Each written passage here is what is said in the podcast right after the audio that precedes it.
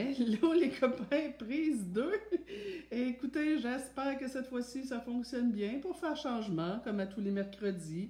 Problème technique. Et c'est fun parce qu'à chaque semaine, on a un problème technique différent. Fait que c'est vraiment intéressant. Fait qu'à chaque fois, je suis obligée de m'adapter. Euh, ok, donc je vérifie voir si je suis bien là. Ben oui, ben oui. Bonjour, bienvenue à ce nouveau café coaching. Euh, alors, euh, aujourd'hui, on va se parler euh, de pourquoi et comment euh, c'est important d'enseigner à nos enfants à réfléchir par eux-mêmes. Comme parents, là, avez-vous êtes-vous un peu tanné parfois de devoir toujours être derrière vos enfants pour leur dire quoi faire, quand le faire et comment le faire? Donnez-moi une petite seconde pendant que les gens se loguent. Euh, je vais aller allumer euh, une lumière supplémentaire parce qu'ayant été obligé de changer d'appareil, ça n'a pas donné euh, ce que ça devrait. Mais bref, je vous invite premièrement, pendant que les gens, tiens, je vois là, les gens arrivent, on est rendu à 80. Bonjour Julie, Martine qui est là, Marie-Claude, wow, cool.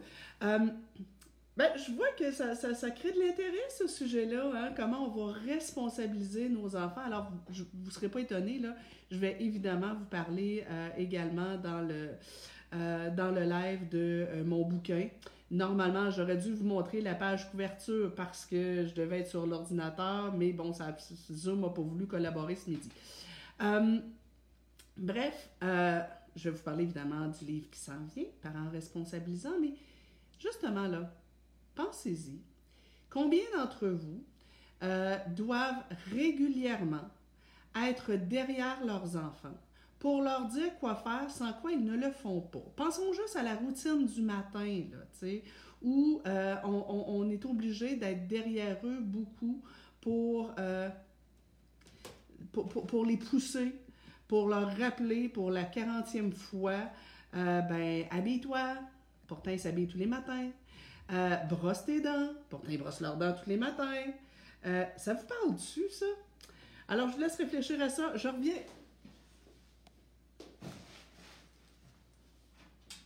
Hein?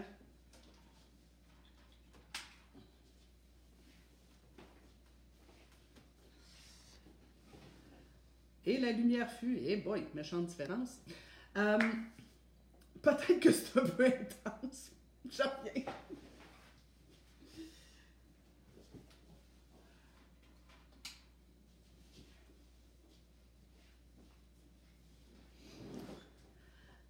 Alors, encore une fois, notre thème d'aujourd'hui, bonjour Stéphanie, Caroline qui est là de Paris. Wow! Oh my God, oui! Euh,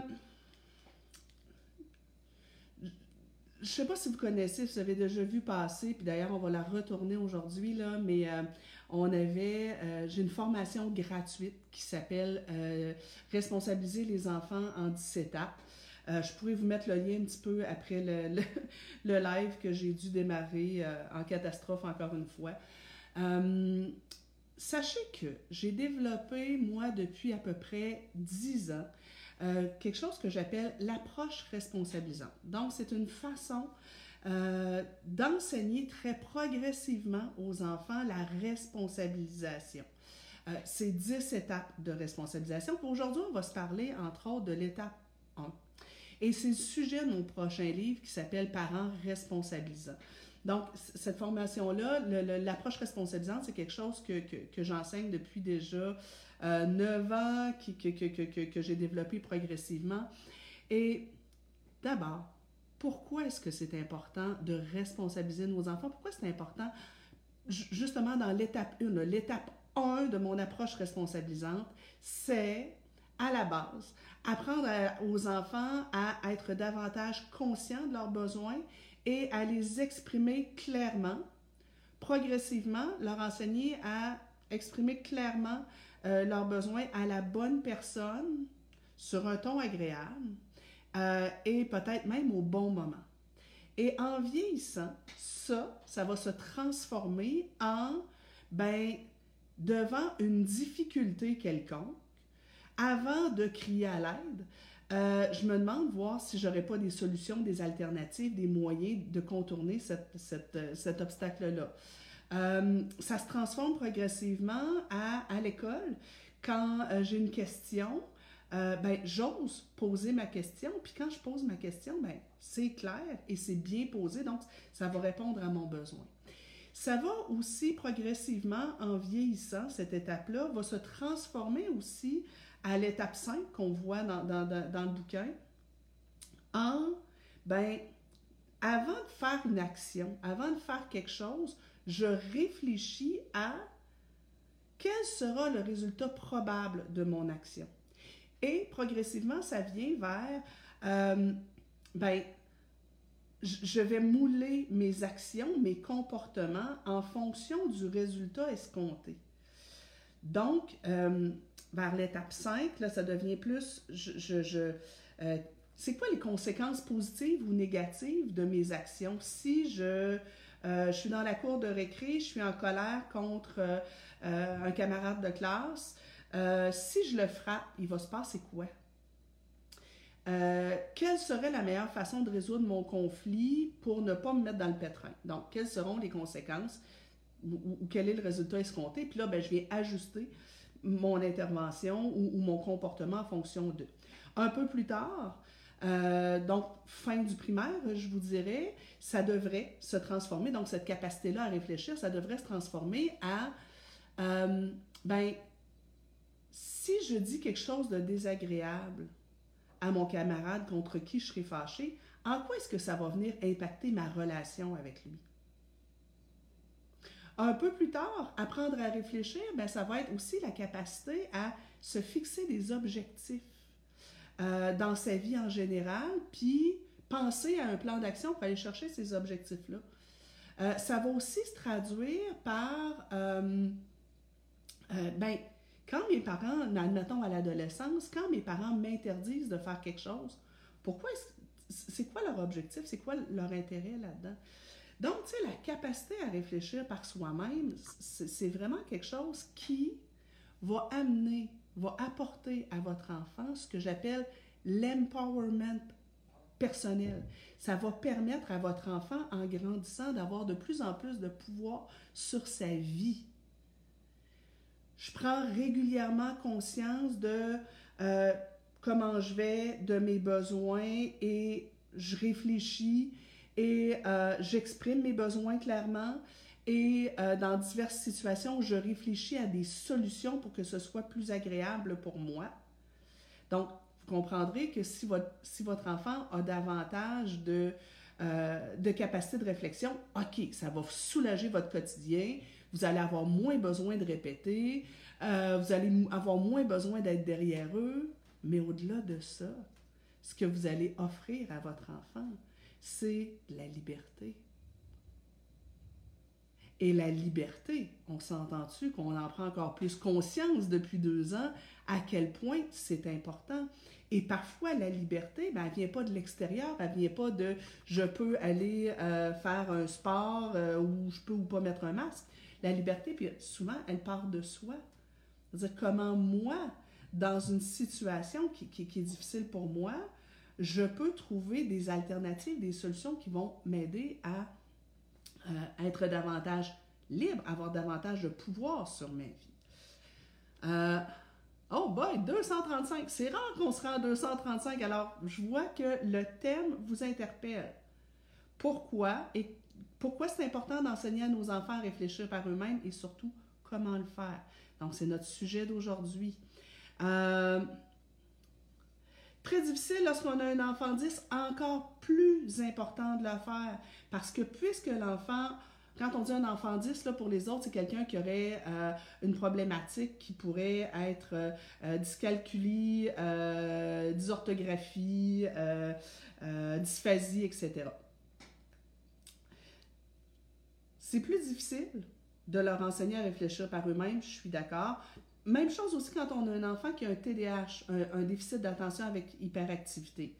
Euh, c'est difficile aussi avec certains tempéraments d'enfants qui ont plus facilement euh, tendance à vouloir que, que, les autres réfléchissent à leur place, des gens qui ont des tempéraments plus, plus faciles, euh, plus, pas plus faciles, mais plus dociles ou des tempéraments plus passifs, c'est ça que je voulais dire. Est-ce que c'est plus difficile? Oui, mais c'est encore plus important de, leur enseigner parce que ceux-là, ils ne l'attraperont pas tout seuls. Euh, Selma qui dit Tout ce que tu décris, Nancy, c'est justement ce que j'aimerais aider mon grand de 12 ans à faire. HPI, haut potentiel intellectuel, TDA, trouble du déficit d'attention, top, trouble de l'opposition avec provocation. Alors, tu sais, je fais un peu de traduction pour les gens qui ne comprennent pas. Comment l'aider à réfléchir justement, à se fixer des objectifs? Alors, c'est par là que je m'en vais et euh, je comprends que c'est pas simple. Mais ce que je vous dirais, c'est que, tu sais, puis c'est un peu la base qui m'a amené à développer l'approche responsabilisante, c'est que euh, je constatais qu'avec les meilleures intentions du monde, euh, beaucoup de parents, même le système dans les garderies, même le système scolaire, ont tendance, je crois, à être beaucoup trop derrière les enfants. on parle beaucoup de parents hélicoptères qui est toujours derrière son enfant pour euh, s'assurer qu'il n'y arrive rien. Euh, mais moi, j'ai remarqué aussi que peut-être, pour toutes sortes de raisons. Un, parce qu'on veut être les meilleurs parents du monde. Deux, parce qu'on les aime donc, ces petites bêtes-là, puis on veut, euh, on veut qu'ils soient bien, qu'ils soient confortables, qu'ils vivent pas trop d'inconfort. Trois, dans un souci un peu de performance parentale. J'ai comme l'impression que dans les dernières années, on, a une espèce de pression, les parents, de, de c'est ça, de performer, d'être capable de, de, de, gérer les routines au quart de tour, euh, d'être capable que les enfants fassent des devoirs bien, bien, bien, euh, euh, bien faits. nos enfants, ils se comportent bien. Tu sais, je dis souvent, nos enfants de nos jours, c'est un peu notre bulletin de parents. On a tendance à, s'auto-définir comme parents ou, définir notre... notre capacité à être un bon parent en fonction des résultats donc, si mon enfant se comporte bien, c'est que je suis un bon parent. Si mon enfant rapporte des bonnes notes, c'est que je suis un bon parent. Si la maîtresse en veut 12 dans sa classe, euh, des enfants comme mon enfant, euh, ça doit être parce que je suis compétente. Donc, des fois, c'est peut-être par un désir de compétence parentale. Peut-être aussi parce que euh, la vie va vite. Et il y a une espèce de, souci d'efficacité dans la gestion de l'horaire. Mais bref, ce que je constate, c'est que de la naissance à pratiquement l'âge adulte, les enfants d'aujourd'hui ont pas mal toujours un adulte dans le derrière, désolé mon langage, un, adulte derrière eux pour leur dire quoi faire, quand le faire, comment le faire. Et ça, qu'est-ce que ça donne comme résultat? Puis je vais vous donner toutes sortes d'exemples tout à l'heure et vous allez vous reconnaître, je vous garantis. Qu'est-ce que ça donne comme résultat? ben, ça donne comme résultat des enfants qui, la switch, l'interrupteur de leur cerveau reste à off. on leur induit comme croyance que eux, c'est pas à eux de, de, réfléchir. Que quand il y a un problème, ben, c'est le job de l'adulte de résoudre cette problématique-là. Euh, et à quelque part, on les entraîne à rester passifs et à attendre que les adultes réfléchissent à leur place. Certains enfants, entre autres ceux qui sont plus de tempérament opposant, vont souvent euh, développer le, réflexe de si on me demande de faire ça, je vais, par orgueil, par, réflexe, je vais faire exactement l'inverse. Euh, d'autres enfants développe une certaine forme d'anxiété, de dire, ben écoute, s'il n'y a pas un adulte pour me dire quoi faire, s'il n'y a pas un adulte près de moi au cas où j'aurais une problématique pour, pour, venir à mon secours, ben je, me sens complètement démunie. Donc, chez certains enfants, ça développe euh, de l'anxiété. Euh, dans certains cas même, ça va développer ce que j'appelle de l'anxiété de conformisme, puisque l'enfant a toujours derrière lui un adulte pour lui dire quoi faire, quand le faire, comment le faire ben lui, ce qu'il reçoit comme message, c'est si l'adulte ne te guide pas, euh, ben tu n'es rien et tu ne sauras pas quoi faire. Et ben le message aussi qui est envoyé à l'enfant, c'est tu ne, tu ne dois absolument pas te tromper. Sous aucun prétexte, tu ne dois faire d'erreur. Fait moi, je serai derrière toi, je vais guider ta conduite, alors on va être sûr que tu ne te tromperas pas. Donc, opposition, tu sais, donc quand, un enfant a trop un adulte derrière lui pour penser à sa place, ben, problème 1, opposition, problème 2, anxiété, problème 3, euh, le non-développement de l'initiative. Dans certains cas, ça fait des enfants extrêmement passifs et qui, euh, ben, qui attendent qu'on leur dise quoi faire et qui n'ont pas le réflexe de penser par eux-mêmes. Si j'ai toujours eu un adulte pour me dire Victor, va brosser tes dents, ben j'ai retenu la croyance que ça ne m'appartient pas de penser à brosser mes dents. Et si l'adulte ne m'a pas dit de brosser mes dents, ben, c'est son problème. Donc, chez certains jeunes, ça développe une grande passivité et ben, le risque majeur, c'est que quand ils attrapent l'adolescence, euh, ben, ça détonne avec, euh, avec leurs camarades parce que ça va être des jeunes qui ne seront pas capables de, euh, de proposer une idée, de proposer une activité, d'aller vers la fille ou le garçon qui leur plaît. ils risquent d'avoir du mal à s'organiser au niveau académique parce qu'il y a toujours besoin d'avoir quelqu'un derrière lui pour le prendre en charge. Et dans ce cas-là, ben, dans, dans, les, dans, les, problèmes extrêmes que ça peut amener, ben, il y a possiblement un espèce d'état dépressif qui peut s'installer parce que l'enfant a comme l'impression que, ben, moi, j'ai pas de pouvoir sur ma vie. J'ai pas d'amis, mais j'ai pas le réflexe d'aller vers les autres. Mais j'ai pas d'amis, donc je me plains de pas avoir d'amis. Mais je, je, ne fais rien pour en avoir parce que j'ai pas, j'ai pas développé cet empowerment-là. Euh, euh, j'ai pas des bonnes notes, mais j'ai pas le réflexe de mettre un peu plus d'effort. Donc, comprenez à quel point c'est important d'enseigner ça à, nos cocos et à nos cocottes. On est rendu à 270. Le sujet intéresse, hein? Euh, Qu'est-ce qui dit Iman? Euh, qui dit Moi, j'ai fini par lâcher prise. Je le vois sortir en retard pour l'école, mais je la ferme. Ouais, mais je vais, je vais peut-être vous mettre des petits bémols. c'est bon être chez moi. Euh, Marilyn qui dit chez moi, c'est Alexa qui colle toute la routine du matin. Ah, c'est bon ça. Mais en même temps, ça développe pas leur autonomie, ça développe pas la capacité puis la responsabilisation, ça leur apprend pas plus à réfléchir. Euh, ok. Qu'est-ce que je vois? Qu'est-ce que je vois? C'est là. OK. Comment est-ce qu'on enseigne aux enfants? Euh, les enfants sont aussi portés à se déresponsabiliser? Ah, oui, c'est celui que j'oubliais. Merci, Martine. Euh, donc, dans les effets possibles, quand l'enfant, on l'a habitué à toujours avoir quelqu'un derrière lui pour lui dire quoi faire, quand le faire, comment le faire, réfléchir à sa place, ben oui, effectivement, à un moment donné, la croyance qui est achetée, c'est moi, je suis responsable de rien. Donc, si j'oublie quelque chose, ça ne m'appartient pas. C'est pas mon problème. Donc, ce qu'on va voir concrètement, c'est le jeune qui oublie sa boîte à lunch pour le midi, en partant pour l'école, et qui appelle son parent pour l'engueuler en lui disant Mais là, j'ai même pas mon lunch, je pourrais pas manger ce midi. Et là, le parent fait Ben, c'est parce que c'est ta boîte à lunch. Et là, ben, c'était ta responsabilité d'y de, de, penser. Non, tu me l'as pas dit. Tu vas venir me l'apporter maintenant. Ben, ben oui. Si ça fait 5-6 ans que c'est moi tous les midis qui dis à mon enfant, pense à ta boîte à lunch. Ton goûter euh, pour les autres, pense à ton goûter, pense à ton goûter, pense à ta boîte à lunch, pense à ta boîte à lunch. Ben effectivement, le jour où il oublie sa boîte à lunch, c'est pas son problème, c'est le mien. Je l'ai entraîné à attendre que je lui dise d'amener sa boîte à lunch pour la prendre. Alors, à quelque part, ça amène effectivement beaucoup de déresponsabilisation.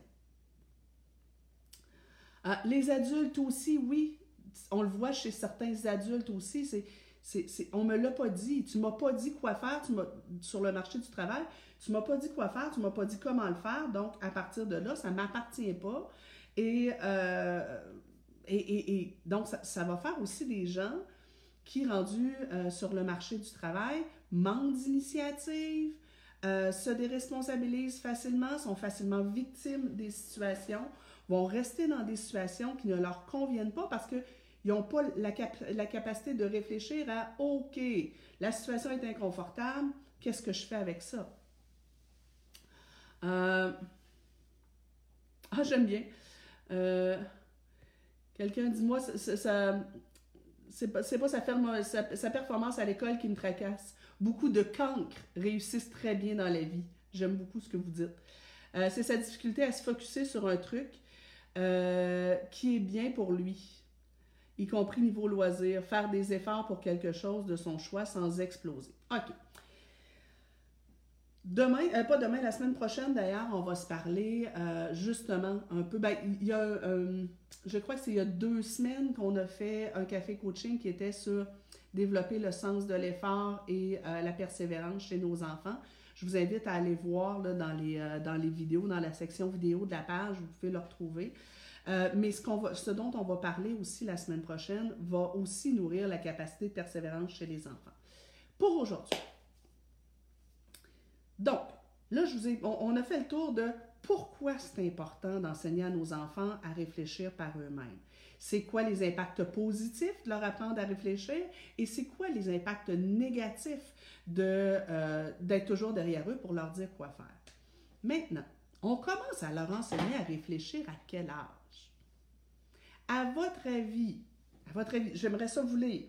À votre avis, à partir de quel âge est-ce qu'on devrait enseigner aux enfants à réfléchir? Je vais aller baisser ma lumière pendant que vous répondez à ma question. À partir de quel âge on commence à enseigner, aux on commence à enseigner ça aux enfants à réfléchir?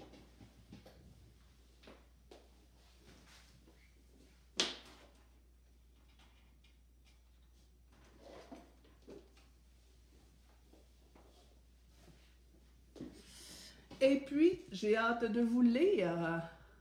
À partir de quel âge? Pour un enfant de 4 ans, comment instaurer la responsabilité dans la routine? On y... Ben, on ne se parle pas de routine aujourd'hui. C'est pas ça le point, vous allez voir. Euh, à partir de quel âge, à votre avis, on, commence à apprendre aux enfants à réfléchir? Tout petit, 2 ans, le plus tôt possible, 2, 3 ans, 3 ans, 5 ans. Qu'est-ce qu'on fait pour cesser d'être derrière eux? C'est exactement où je m'en vais. Euh... Ah, merci, c'est gentil, Marie-Michel. Euh... D'après moi, dès qu'ils parlent, on commence à enseigner aux enfants à réfléchir par eux-mêmes à la naissance. Pourquoi?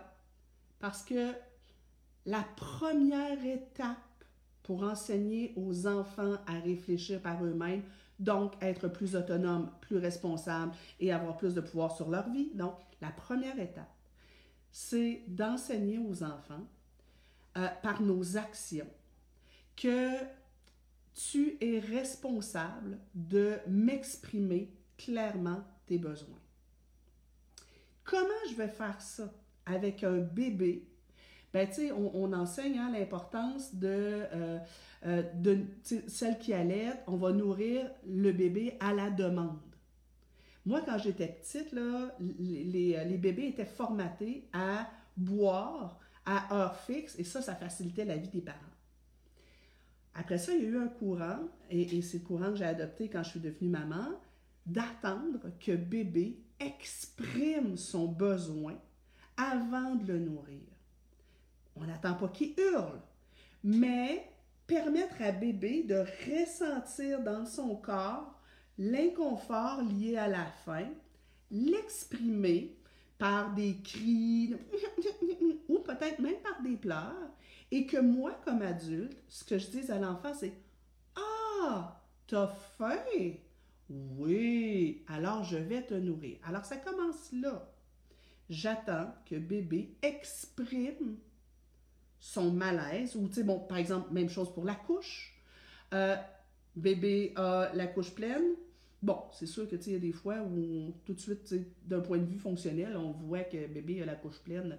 Mais parfois, des fois, attendre qu'il exprime un peu son inconfort, pas besoin d'hurler, là, juste comme. Oh, oh qu'est-ce qui se passe? Donc, je vais aller voir. Et là, ah, la couche est pleine. Ah, on va changer ta couche. Euh, après ça, bébé, ben, il est plus vieux.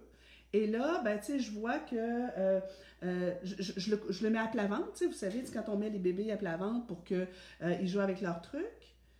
ben, j'attends qu'il pleurniche, je fasse avant de le prendre. Ensuite, il est un peu plus grand. Quand je vais vers lui, je vois dans son visage qu'il voudrait que je le prenne, mais au lieu de le prendre tout de suite, je lui enseigne à tendre les bras. Montre-moi que tu veux être pris. Alors, qu'est-ce que je suis en train de dire à mon bébé? C'est, si tu m'exprimes clairement ton besoin, tu peux avoir confiance en ma capacité de décoder ce que tu me dis et tu peux avoir confiance en moi, je répondrai à ce besoin. Et ça vient aussi avec le fait qu'on enseigne euh, en parentalité bienveillante de, répondre rapidement aux pleurs du bébé? Ben oui, parce que si on veut enseigner à l'enfant à prendre conscience et exprimer ses besoins, faut qu'il ait confiance que ce besoin-là sera répondu quand il l'exprime. Donc, quand, quand, quand, mon bébé pleure et que je viens à son secours avec bienveillance en disant OK, qu'est-ce qui se passe? Ah, ah. Et là, après, il commence à marcher ou à marcher à quatre pattes.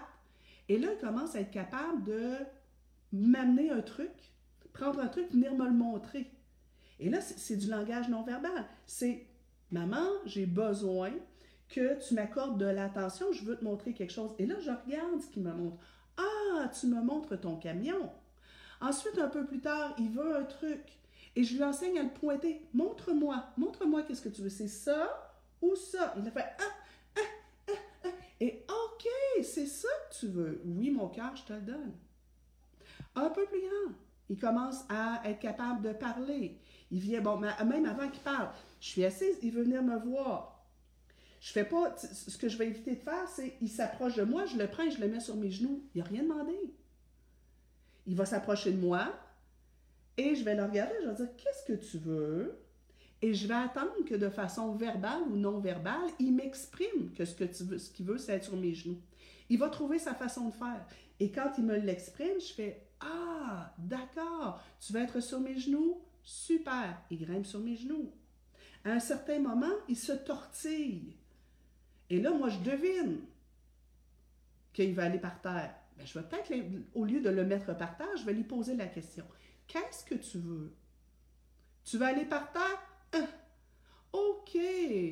Alors, on dit à terre? Terre. OK. Et je te mets par terre. La meilleure façon pour un parent d'empêcher son enfant de développer la capacité de réfléchir, c'est d'être un trop bon parent et d'être toujours derrière lui pour deviner de quoi il a, besoin. Et regardez qu'est-ce qu'on fait tous. Là. Puis, moi, je, quand j'ai réalisé ça, moi, à la base, euh, je le raconte plusieurs fois dans ma formation, à la base, la base de l'approche responsabilisante, c'est un bouquin que j'ai lu. Ma fille a 22 ans, alors euh, il, y a, il, y a, 21 ans. Euh, c'est un bouquin que j'ai lu, un paragraphe qui faisait prendre conscience de effectivement comment on est toujours au-devant de nos enfants. Et j'ai changé ma méthode, ma façon de faire, et ma fille est devenue autonome et, euh, indépendante de façon euh, drastique. le changement a été euh, incroyable très rapidement. Mais je réalisais que comme maman, dans un souci d'être une bonne maman, j'étais toujours en train d'observer, de voir, oh, tiens, elle veut grimper sur le canapé, tiens, je la prends, je la mets. bébé marche avec l'espèce de marcheur. Et là, il marche. Et là, on voit qu'il se dirige directement vers un obstacle. Qu'est-ce qu'on fait? Parfois même avant qu'il bute sur l'obstacle, je vais me lever pour enlever l'obstacle devant lui. Ou encore, il bute sur l'obstacle et là, on, prend le marcheur et, on le tourne. Avant même qu'il se soit rendu compte qu'il y avait quelque chose qui n'allait pas. Alors, qu'est-ce qui serait intéressant de faire? Le marcheur s'en va avec son. L'enfant s'en va avec son marcheur. Je vois qu'il s'en va sur un obstacle. Je le laisse buter sur l'obstacle. Je le laisse essayer de se creuser le coco pour voir comment contourner l'obstacle. Ça se peut qu'il réussisse par lui-même. Euh, sinon, j'attends qu'il exprime son besoin. Qu'est-ce qu'il y a, mon coco? Est-ce que tu veux que je t'aide? Oui. OK, viens. et là, je vais, au lieu d'enlever l'obstacle, je vais lui montrer comment contourner l'obstacle. je suis en train d'apprendre à mon enfant d'un an à réfléchir. Un peu plus tard, qu'est-ce qu'on fait? J'ai un enfant de 2 ans, 3 ans, il tourne en rond. Victor, pourquoi tu n'irais pas chercher un casse-tête, hein? Va chercher le casse-tête, hein? Ça va t'amuser. Est-ce que, est-ce que manifesté un inconfort? Est-ce qu'il fait une demande? Nope.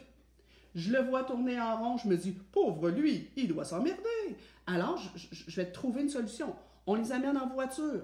On leur amène une tablette pour les occuper. Tout à coup, peut-être ou éventuellement, ils pourraient s'ennuyer. Alors, je suis toujours derrière eux pour penser à leur place. Et là, je dis, bon, ben Victor, va chercher un, casse-tête. Il fait, OK. Et là, il s'en va vers l'armoire où sont les casse-têtes. Et là, je vois que c'est hors de sa portée. Qu'est-ce que je fais comme parent? Réflexe, je me lève, je vais chercher la boîte. Et, euh, ben, tant qu'à faire, je vais l'ouvrir, hein? Alors, j'ouvre la boîte, je vide la boîte, j'étale les morceaux, je les mets tous du bon côté et je lui dis, OK, prends ce morceau-là, mets-le ici. Mhm. Non, l'autre côté. Tourne, OK, ouais. Prends-lui, mets-le là. Tourne. Non, non, tourne l'autre côté. Regarde. Et là, tiens, je vais installer le morceau. Qu'est-ce que je fais? J'empêche Victor d'apprendre à réfléchir. J'anticipe quel sera l'obstacle ou, le défi et j'atténue le défi avant même qu'il ait pensé qu'éventuellement il allait avoir un défi. Or, si je ne fais pas ça, si je, si, je, si je ne suggère pas à Victor de faire des casse-têtes, ben il va prendre le temps de faire ben, peut-être que tourner en rond, ça fait son affaire. C'est peut-être de ça dont il a besoin présentement, de rien faire. Euh, on est souvent mal à l'aise comme parents quand les enfants font rien. Euh, et, là, ben, peut-être que euh, ben, il va s'ennuyer. Puis à un certain moment, il va faire qu'est-ce que je ferais bien, même s'il y a deux ans, même s'il y a trois ans. Et là, il va peut-être penser par lui-même au casse-tête. Le casse-tête, c'est un puzzle pour les, pour les Européens. Euh, et là, ben, il va vers l'armoire où est euh, le casse-tête et il voit que c'est hors de sa portée. Si je ne suis pas derrière lui pour penser à sa place, peut-être qu'il va essayer de se mettre sur la pointe des pieds, il va essayer des trucs pour essayer d'atteindre le casse-tête en question. Et ça se pourrait que par lui-même, il pense à aller chercher une chaise pour grimper dessus. Mais admettons qu'il n'y arrive pas. Il fait juste essayer de prendre le casse-tête. Il fait Et qu'au lieu de venir à son secours et de lui donner la boîte, je fais Qu'est-ce que tu veux, mon cœur Un tête, casse-tête Ok, est-ce que tu veux que je t'aide? Oui. Dis-moi, aide-moi. Aide-moi, maman. Ok. Hmm, sur quoi est-ce que tu pourrais bien grimper qui pourrait te permettre d'atteindre le casse-tête? Et là, il trouve pas, ben, peut-être que je vais à ce moment-là lui suggérer, regarde, la chaise ici, peut-être qu'elle te permettrait, elle, d'atteindre le casse-tête. Tu penses pas? Et après ça, il va chercher le casse-tête. Je sais qu'il va avoir du mal à ouvrir la boîte. Mais je vais laisser se casser coco de, de réfléchir, à essayer. Et là, quand je fais ça, je lui permets d'apprendre la persévérance, le sens de l'effort. Et là, il a du mal à ouvrir la boîte. Et au lieu d'y aller et d'ouvrir la boîte par moi-même, je vais peut-être lui montrer comment faire. Mais encore là, je vais laisser avoir du mal avec la boîte et je vais attendre qu'il me demande de l'aide. Ou encore, je peux lui suggérer de me demander de l'aide. Mais à quelque part, ce que je suis en train de faire, c'est de lui apprendre à réfléchir. Euh,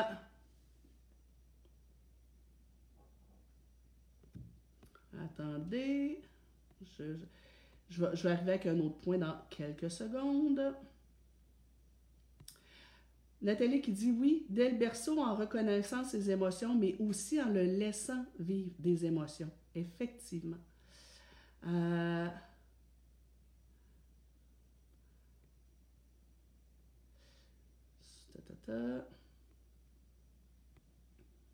je viens vous lire, je viens vous lire.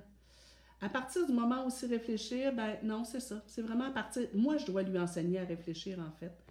Euh, je dois, puis la première chose à laquelle il doit réfléchir, c'est prendre conscience de ses besoins, prendre conscience de ses inconforts. Euh, hmm. Ah, c'est cool, merci euh, Isabelle qui dit que le rendez-vous hebdomadaire lui permet de se recentrer sur les priorités. Eh, cool. Marie-Ève Dubois, ma nièce. Un bel exemple, mon garçon a commencé à signer gestes, donc euh, par des gestes, utiliser le langage signé euh, euh, pour, exprimer ce qu'il souhaite dès 11 mois. Ça se fait très bien comprendre à 12 mois. Ben, Marie-Ève, justement, une des vidéos que j'ai vues de, de toi et ton conjoint par rapport à ton fils plus vieux, c'était une des choses que ton chum faisait, que Sébastien faisait, c'était de mettre des obstacles quand, quand il apprenait à marcher ou qu'il marchait à quatre pattes, de mettre des obstacles et d'être là, assis par terre, à l'encourager, mais ton garçon devait trouver des moyens d'enjamber les obstacles. J'avais trouvé ça absolument magnifique. Euh, c'est ta mère qui m'avait envoyé la vidéo, j'avais trouvé ça super intéressant. Mais oui, effectivement, le langage signé, c'est une belle façon. Euh, j'avais fait ça avec mes, cocos et mes parents adoraient garder mes enfants car ils étaient capables d'exprimer leurs besoins. Tu me rappelles des souvenirs. Et là, admettons, là, OK, les gens que vous rendez compte que, ah, zut, j'ai pas fait ça quand ils étaient petits. Et finalement, mes enfants, ils sont rendus plus grands. Euh, ben, c'est pas compliqué. Puis vous allez voir, là, si vous faites ce que je vous dis, vous allez voir des changements très, très, très, très, très rapides. Simplement, quand vous voyez que euh, votre enfant est devant une situation qui a un besoin euh, qu'il n'exprime pas, ou encore qu'il exprime de la mauvaise façon. Quelqu'un tout à l'heure disait Ouais, ben, tu sais, moi, mon fils, quand il s'ennuie, il va taquiner sa soeur, ce qui n'est pas génial, parce qu'il est en recherche d'attention. OK. Ben, je vous disais, mon, premier truc pour apprendre aux enfants à réfléchir, c'est les attendre que les enfants expriment leurs besoins et d'être moins au-devant. Deuxième truc, c'est exiger des demandes. Fait en fonction de leur, de leur niveau de langage. Donc, si j'ai un enfant d'un an, je vais lui demander de me pointer ce qu'il veut. Euh, si j'ai un enfant qui commence à parler, je vais peut-être lui demander un mot ou un bout de mot. Euh, quand il est capable de faire des phrases, je vais lui demander une phrase complète. En vieillissant, je vais lui demander de, euh, de faire une phrase complète sur un ton agréable. Alors, tu sais, j'ai un enfant qui arrive, il n'arrive pas à attacher sa veste et qui fait Ah, ça marche pas! Je fais Mon cœur, si tu veux que je t'aide, faut que tu me le demandes doucement. Aide-moi! Oh là là là là! Comme ça, ça me tente pas beaucoup. Essaye donc sur un autre ton, peut-être que ça me tenterait plus. Euh, et là, je, ne vais pas l'aider tant et aussi longtemps qu'il n'aura pas accepter de me dire Maman, peux-tu m'aider, te plaît? Un peu plus tard, ben mon enfant est plus vieux et là c'est euh, Ah, je comprends rien dans mes devoirs, je vais pas venir à son secours. Si tu veux de l'aide, mon cœur, tu vas devoir me le demander. Et après ça, ben s'il fait ben, aide-moi donc, ah, ah non, j'ai oublié un, bout dans, ma consigne. Si tu veux de l'aide, il va falloir que tu me le demandes de façon agréable, mon loulou. Parce que, hmm, non. Et là, vous voyez, j'utilise l'humour, là. Tu sais, ça peut être léger, et bon, ben, c'est comme, ben là, aide-moi. Ah, ah, ah. Écoute, je pense que j'ai une brassée de lavage à faire. Pense à la façon de demander les choses et quand tu seras euh, prêt à me demander d'une façon, façon agréable, ça va me faire plaisir de t'aider mais là, compte pas sur moi. Donc, un, attendre que l'enfant exprime ses besoins. Deux, exiger des demandes claires selon son niveau de, langage, poli et agréable. Et un peu plus tard, je tomberai aussi dans, euh, ben, il va falloir que tu développes ton jugement pour être capable de me faire tes demandes au bon moment. Alors, quand je suis aux toilettes et que la porte est fermée, ah, c'est pas un bon timing de me faire une demande. OK? Alors, si tu, me, fais des demandes quand je suis aux toilettes, tu peux être sûr que ma réponse va être très courte. Non. Je suis au téléphone? Non. Donc, développer le jugement dans est-ce que c'est le bon moment. Ensuite, une autre façon, ma troisième façon, puis ça sera ça pour aujourd'hui, puis si vous voulez en savoir plus, vous achèterez mon livre. Euh, mon troisième truc que je vais vous donner aujourd'hui, euh, c'est de poser davantage de questions à vos enfants plutôt que d'être davantage dans les réponses. Donc, souvent, moi, les gens me disent, Nancy, qu'est-ce qu'il faut, comment il faut que j'explique à mon enfant que, euh, qu'est-ce qu'il faut que je dise pour que? Alors, moi, je vous encourage à leur poser beaucoup plus souvent des questions. Alors, euh, De quoi, de quoi aurais-tu besoin?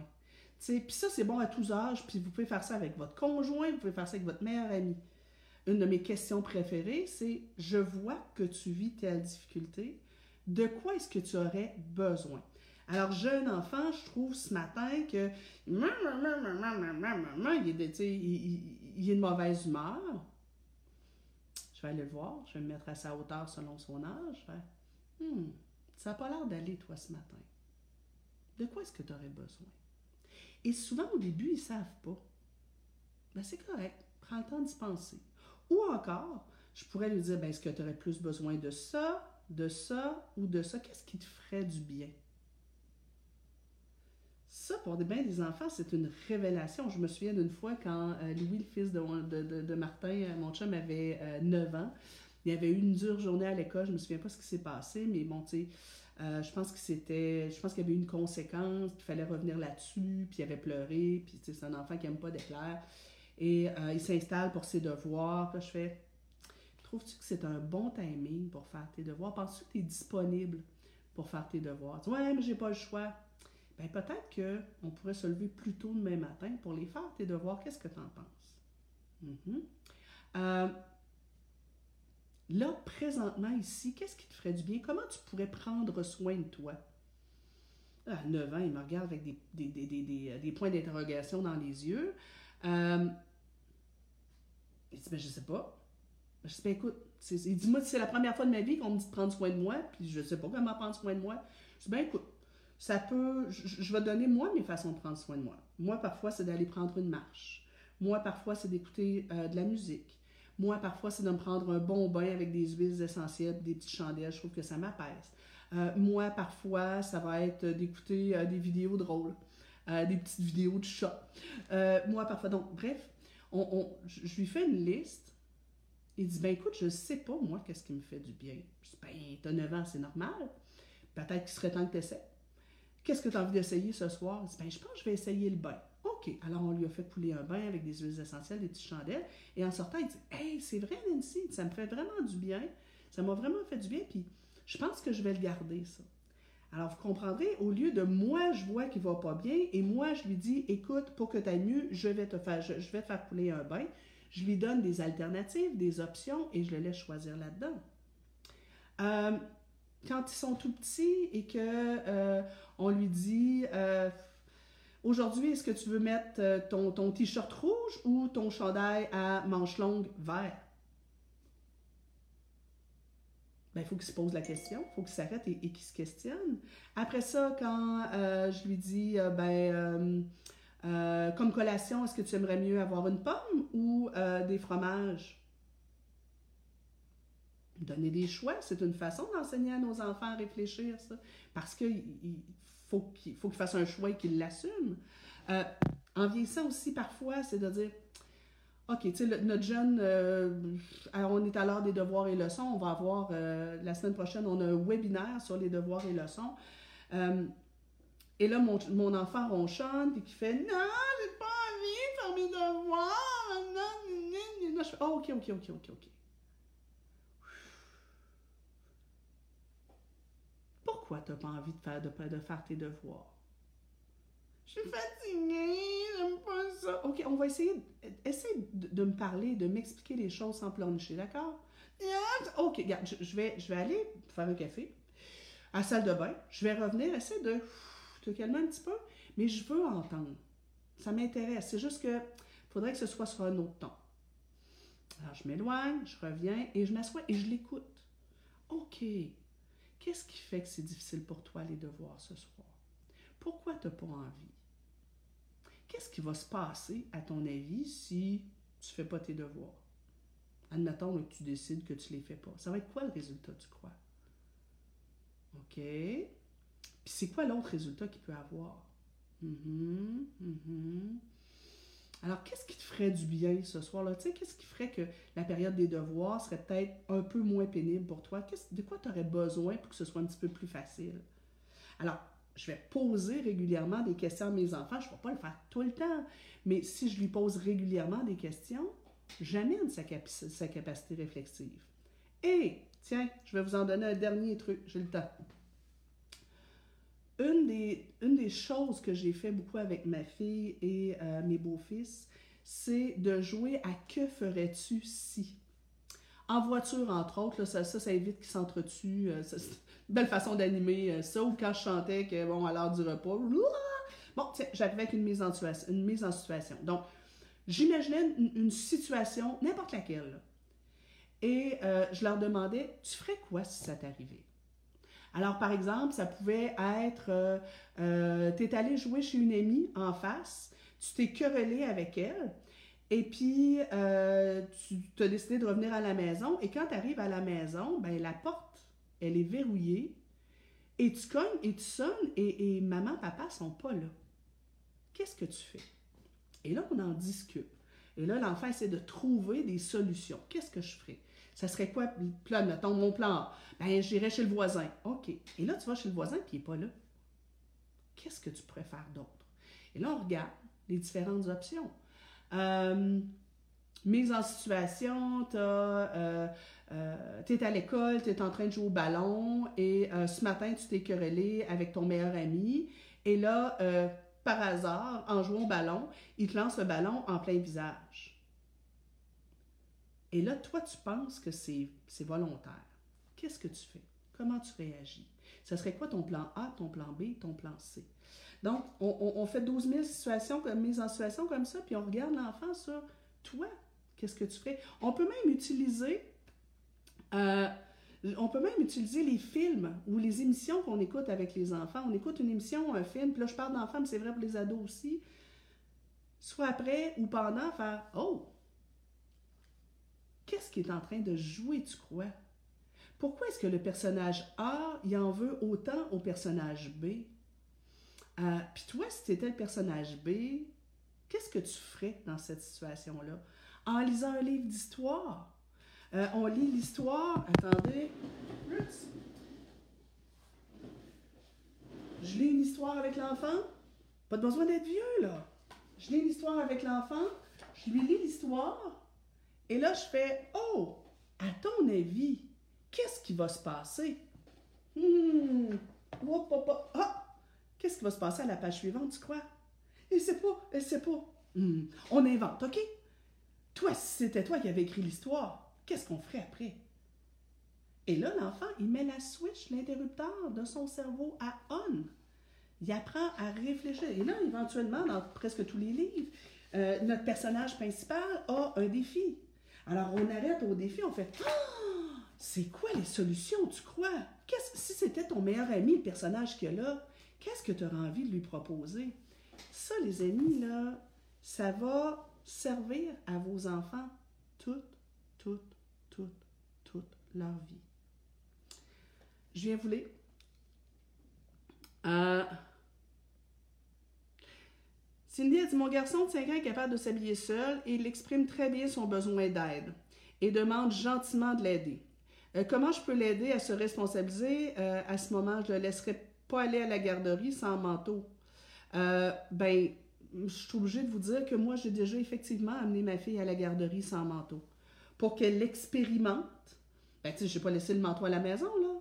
Je dis, OK, ben, si tu veux pas le mettre, pas de problème. Euh, et on sort, et elle me dit j'ai froid. Je dis ben, c'est pour ça qu'il faut mettre un manteau. J'ai déjà même, euh, ma fille ne voulait pas mettre ses bottes, pas vieille, là, deux ans. Euh, elle refusait de mettre ses bottes, et là j'essaie de mettre les bottes de, de, force. Je fais OK, tu veux pas mettre tes bottes, Emmanuel? Elle fait Non Ma fille a un tempérament un peu fort, elle a appris ça chez son père. non mais il y a de la neige dehors. Non, mais, elle a deux ans. Elle ne sait pas c'est quoi l'effet de la neige. OK, ben on va l'essayer. Et j'ouvre la porte et je la mets dehors, dans la neige. Elle fait Ben oui, ma chouette. C'est pour ça qu'on met des bottes, parce que la neige, c'est froid. Et là, on rentre. Elle fait Il est mouillé. Ben oui, la neige, c'est mouillé aussi. Est-ce qu'on met les bottes? Oui, bon, ben on va enlever les, euh, les chaussettes. Parce que là, tu sais. Et, et, là, elle dit C'est pas le fun. Pas, elle n'a pas dit c'est pas le fun. Mais en tout cas, bref, elle n'aimait pas ça. Elle voulait avoir ses chaussettes dans ses bottes. Mets tes chaussettes, sont mouillées, ma choupinette. Parfois, oui, de laisser l'enfant expérimenter son choix, on ne peut pas toujours le faire, mais parfois, ça peut être intéressant. Et ça aussi, ça enseigne aux enfants à réfléchir. Essaie-le, tu verras bien c'est quoi le résultat. Euh, écoutez, je, j'ai déjà laissé ma fille pendant presque une semaine se coucher à l'heure qu'elle voulait à l'âge de 5 ans pour qu'elle l'expérimente dans son corps, qu'est-ce que ça fait, l'accumulation de fatigue. Et euh, je lui disais, mais tu assumes. Moi, moi, je vais me coucher, là, tu sais, je veux dire, moi, à 9h30, 10h, je vais me coucher. Si toi, tu restes debout, ça t'appartient. Mais, demain, coûte que coûte, fatigué, pas fatigué, malade, pas malade, tu vas à l'école. Et moi, je ne vais pas non plus tolérer les sauts d'humeur. Donc, si tu es désagréable, tu vas jouer dans ta chambre. Je ne vais pas tolérer à côté de moi quelqu'un qui pleurniche. Donc, tu fais tes choix, mais tu les assumes. Et euh, au bout de quelques jours, elle était, crevée, fatiguée, elle pleurait. Elle me dit, puis là, ben, justement, parce qu'elle avait une humeur de pouette, je l'ai envoyée jouer à sa chambre. Et là, je vais la voir et, et, et, et elle sanglote, puis elle dit Maman, je comprends maintenant pourquoi c'est les adultes qui décident à quelle heure les enfants vont au lit. Mais oui, mais oui, mais l'expérimenter. Est-ce que c'est toujours possible? Non, je vous donne plusieurs options. Après ça, c'est à vous de voir quand est-ce que ça se peut d'utiliser une de ces options-là. Euh, attendez. Yeah. Euh, Catherine qui dit merci. Cool. Qu'est-ce qui dit euh, Mon gars de bientôt 17 ans a du mal à faire des choix, malgré que je le pratique en lui posant des questions depuis des années. Euh, ben peut-être à ce moment-là que l'étape suivante, ce sera de lui dire, écoute, choisis au hasard, fais un choix, assume-le et vois ce qui va se passer. Alors c'est sûr que, tu sais, ce que je vous dis ce midi, ça règle pas tout, tout, tout. Mais euh, en particulier pour certains enfants qui ont plus un tempérament passif, anxieux, ça vaut vraiment le coup de l'essayer. Hum.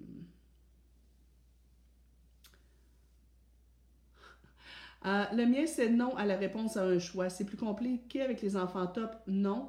Je vous dirais au contraire, les enfants qui ont un trouble de l'opposition ont besoin d'avoir du, euh, pouvoir sur leur vie.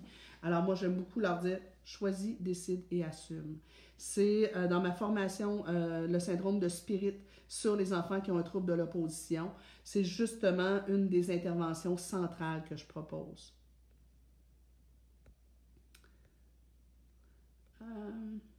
Cool. Alors, mesdames euh, et messieurs, il faut que je vous laisse là parce que j'ai une entrevue radio dans quelques minutes. Euh, je termine en vous reparlant de mon bouquin qui s'appelle euh, Parents responsabilisants, qui sort ici au Québec le 2 mars. Je ne sais pas exactement à quel moment il va sortir en Europe. Je vais vous tenir au courant. en Europe, c'est Pirouette Édition qui euh, publie mes livres. Euh, ici, c'est les éditions Midi 30. Je vais vous mettre le lien euh, tout de suite après. Là, c'est que bon, j'ai démarré un peu en catastrophe le live aujourd'hui. donc, dès le 2 mars, mon livre Parents responsabilisants sur les 10 étapes de responsabilisation sera en librairie. le lancement, le grand lancement, on va faire un lancement web. Vous allez avoir toutes les informations dans les prochaines semaines. On va faire un grand lancement web, euh, probablement dans les studios de Piédestal où on avait fait un événement l'année dernière. Euh, donc, ce sera aussi le 2 mars. Et euh, ben, il devrait être disponible en pré-vente sous peu. Là, on est en train de vous concocter quelques petites surprises pour les gens qui vont l'acheter en pré-vente. sincèrement, c'est ce livre-là, je travaille dessus depuis huit ans. On a réalisé que ça fait huit ans, les premières versions. Je l'ai réécrit cinq fois et je vous rappelle que moi j'écris à deux doigts, c'est long. Je l'ai réécrit cinq fois et le pire, c'est que ça paraîtra même pas. Parce qu'il est tout simple. Il est tout simple. C'est justement, je cherchais la bonne formule pour que ce soit euh, super simple à, comprendre euh, euh, et, en même temps bien assis sur les, neurosciences et les approches qui me tiennent à cœur.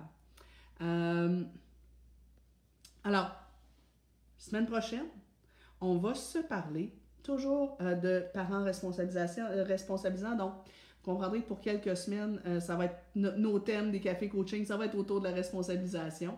Et la semaine prochaine, on va se parler, entre autres, de pourquoi c'est important d'enseigner à nos enfants à tolérer la solitude, jouer seul, être capable de vivre des délais et comment leur enseigner à être capable d'attendre, vivre des délais et aussi persévérer dans certaines situations. Alors, je vous embrasse tout le monde. Merci d'avoir été là ce midi. Vous étiez vraiment nombreux. Je trouve ça vraiment cool. Ça me touche profondément. Et on se voit la semaine prochaine. Bye bye.